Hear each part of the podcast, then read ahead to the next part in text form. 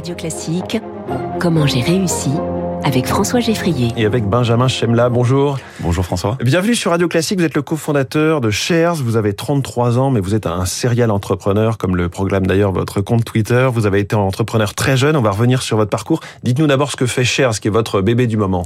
Bien sûr, merci de me recevoir ce matin. Donc Shares est une plateforme de trading mais ça a la particularité d'être également un réseau social, ce qui signifie que l'on peut non seulement investir, mais aussi suivre les investissements de ses contacts, échanger avec eux, créer des discussions, participer dans des euh, forums de discussion, à, à des euh, échanges avec des gens qui partagent les mêmes centres d'intérêt.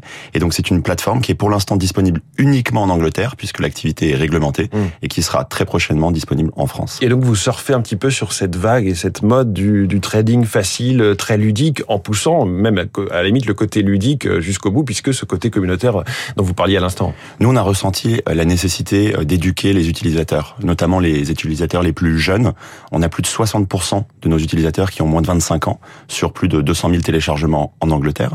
Et donc, ce qu'on propose à ces gens-là, c'est à la fois un trading accessible, avec des actions fractionnées, c'est-à-dire qu'on peut investir dès 1 euro, hum. c'est la grande nouveauté, et puis un trading plus éducatif et collaboratif, avec cette capacité d'échanger. Et on a perçu ça comme une nécessité. Alors, vous avez euh, deux marraines euh, de choix pour euh, ce lancement puisque Vénus et Serena Williams vont vous faire de la pub en quelque sorte? Oui, on a eu beaucoup de chance de rencontrer Vénus et Serena Williams. pour nous, c'était fantastique parce qu'on s'est aperçu que notre public était extrêmement féminin par ailleurs et qu'on a avec notre concept réussi à attirer un public plus divers.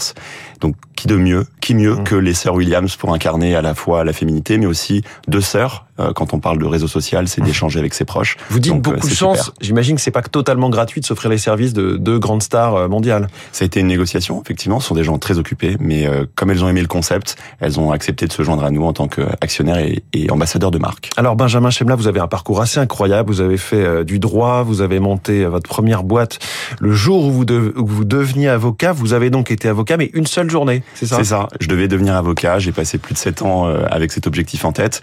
Et effectivement, euh, le jour où, bah, ce jour-là, je me suis pas senti et j'ai décidé de monter ma première entreprise. Qui était une entreprise pour euh, faire livrer des macarons, c'est ça? En tout cas, de la, des pâtisseries?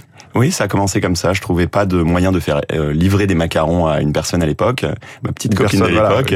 Et finalement, j'ai gardé l'idée et pas la, la copine. Ça n'a pas duré, mais par contre, l'idée nous a conduit à, à, monter une entreprise qui, qui, qui a été le début de ma carrière. Donc ça s'appelait City Cake, c'est ça? Tout à fait. Avec une levée de fonds à l'époque de 400 000 euros en 2012, ce qui était euh, franchement énorme, dans, un petit peu dans le paysage en tout cas de la French Tech à l'époque. C'était énorme. J'avais passé plus d'un an, un an et demi avec euh, trois bouts de ficelle euh, et quelques quelques copains à essayer de monter cette entreprise. Et au bout de cette année, année et demie, j'ai pu lever 400 000 euros, ce qui était énorme, ce qui est toujours une somme énorme. Mmh. Euh, J'avais 22 ans, 23 ans, et ça a été vraiment le, le début. Et c'est, je crois que c'est un point sur lequel c'est important d'insister. Il est important d'insister. Il y a en France un tissu de business angel qui est fantastique. Ils m'ont fait confiance. Tous ces grands investisseurs qui misent sur des startups.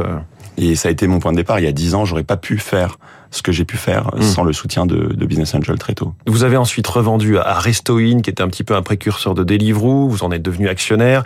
Alors, je vais passer quelques étapes. Vous avez créé ensuite en 2015 Stuart, qui fait de la livraison, qui existe encore aujourd'hui. Ça aussi, c'est une vraie success story. Stuart, c'est une aventure assez fantastique. Euh, j'étais donc euh, au sein de Restoin, qui était un précurseur de Deliveroo, on avait euh, perçu l'arrivée euh, euh, d'un besoin chez tous les commerçants de quartier, de proximité, celui de la livraison. Et effectivement, ces gens-là n'étaient pas équipés. Et on s'est dit avec Clément Benoît, pourquoi ne pas créer une plateforme qui met en relation n'importe quel commerce e-commerce avec une flotte de livreurs indépendants et c'était aussi le début de la gig economy euh, avec euh, l'essor des plateformes. Mmh. Et, et, donc c'est ce qu'on s'est proposé de faire. Et aujourd'hui, Stuart, c'est euh, près de 900 salariés, 125 villes, des centaines de millions de, de chiffres d'affaires, des millions de courses toutes les semaines. 20 000 livreurs. Donc une aventure extraordinaire. Alors donc ça, vous l'avez aussi revendu au groupe La Poste.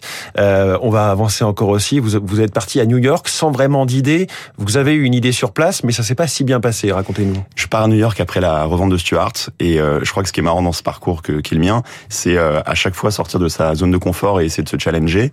Et donc j'arrive à New York, je ne connais pas la ville, je connais pas le real estate, je connais pas le fitness, et je décide de faire une entreprise de fitness à New York, une des villes les plus compliquées, euh, euh, je pense, pour entreprendre. En voyant qu'il y avait de l'immobilier disponible. Et en voyant tous les mmh. espaces vacants, voilà, c'est ça. Je marche sur la 5e avenue, sur Broadway, sur Madison, et je me rends compte qu'il y a effectivement beaucoup d'espaces vacants trois ans plus tard, j'ai une entreprise, ou deux ans plus tard, j'ai une entreprise qui a à peu près 100 salariés, trois gyms, on a des abonnés mmh. qui tous les mois et tous les jours viennent, et puis là, le Covid frappe, et on perd tous nos revenus mmh. du jour au lendemain aussi dans un pays où il y a, où il y a beaucoup moins d'aide.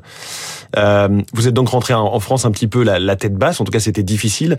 Euh, je, je, me demandais, avant de vous poser la question comment j'ai réussi, euh, comment vous viennent vos idées, parce que vous êtes passé euh, de la livraison à du fitness. Euh, est-ce que quand on est un serial entrepreneur, en quelque sorte, on est sans arrêt à réfléchir à des projets tout le temps, à se dire tiens, je ferais ci, je ferais ça? Je pense qu'il y a plusieurs types d'entrepreneurs. J'en écoute quelques-uns qui passent chez vous et, et que je salue, qui sont des amis.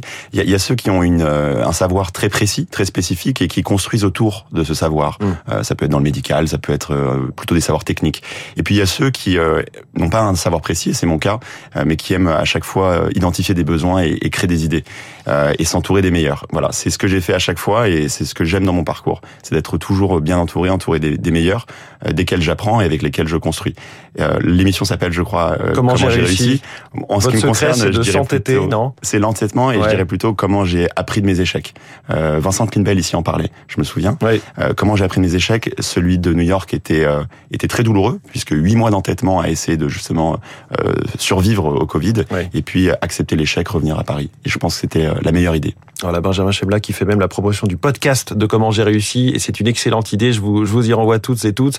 Eh, Benjamin Chebla, merci beaucoup, cofondateur merci. de Shares et on attend donc en France pour dans quelques semaines ou quelques mois. Il est 6h53, la chronique 3 minutes pour la planète et le retour de